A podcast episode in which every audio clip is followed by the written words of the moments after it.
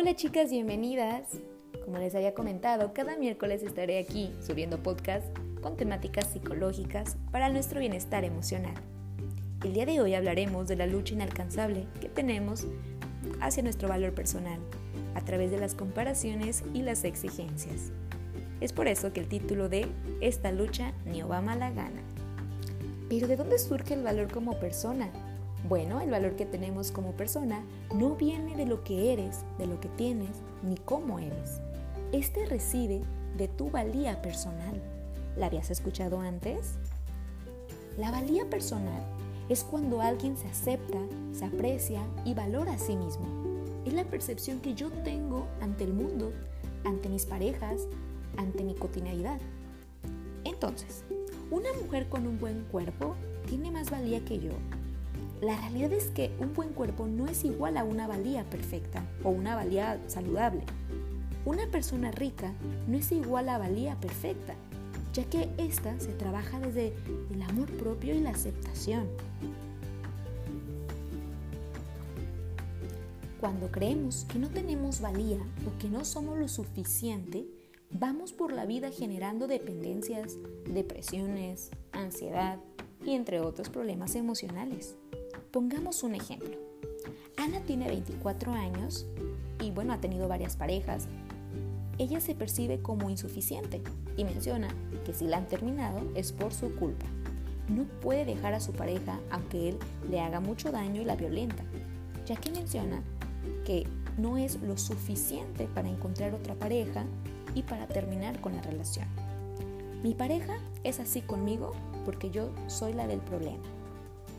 Estas etiquetas de no soy lo suficiente las vamos adquiriendo al crecer a través de nuestras interacciones, desde cómo papá y mamá nos hablan y nos hacen sentir. Estas creencias se van formando desde la niñez. Aquí vamos asociando nuestra valía en elementos de desempeño, aspecto físico, obediencia, etc. ¿Por qué no puedes ser como tu hermana? Tu hermana sí le echa ganas, no como tú. ¿Qué te cuesta portarte bien y obedecerme? Estos diálogos son los que papá y mamá nos han hecho sentir lo que hoy somos. ¿Sí? Aquí es cuando recalco a papá y a mamá la importancia de cuidar sus palabras y acciones, ya que el contenido que ahora tenemos tú y yo como adultas viene desde ese núcleo. Así de grande es el compromiso que tienen los padres de familia por velar por sus hijos e hijas en su estado emocional. Y bueno, regresando a la valía, hoy como adultas tenemos el control de modificar esta información que no nos favorece en nuestro día a día, ni en mis decisiones, ni en mis interacciones. Pero aquí va la cuestión, ¿cómo empezar?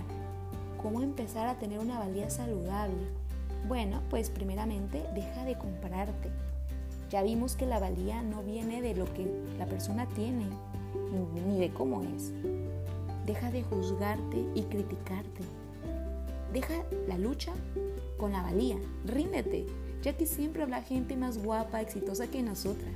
Y el luchar por aumentar nuestra valía a través de estas competencias y comparaciones será una lucha desgastante y sin éxito. Trabaja con tu aceptación y felicidad, con lo que tienes y eres. La evidencia científica nos han demostrado que nuestro bienestar o felicidad no viene mucho de lo exterior. Influyen, pero como complementos, no como un todo. Empieza a ser amable contigo y con tu entorno. Reconoce cada logro que has conseguido, esas metas que sí has podido.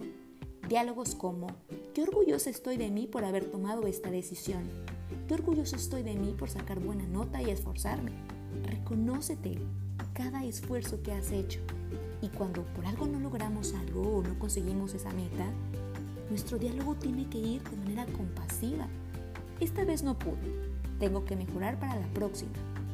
Me alegro que Karen haya conseguido el puesto.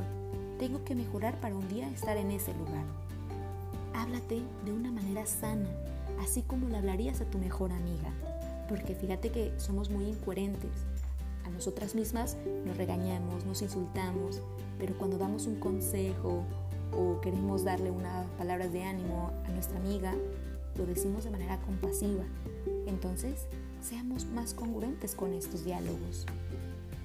Bien, pues hasta aquí vamos a dejar este tema, ya que me gustaría que lo reflexionaras y lo trabajaras desde lo que puedes.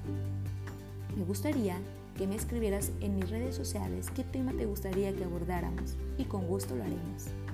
Espero que te encuentres bien, espero que tengas un buen día y si no, no pasa nada. Nos vemos para el próximo miércoles.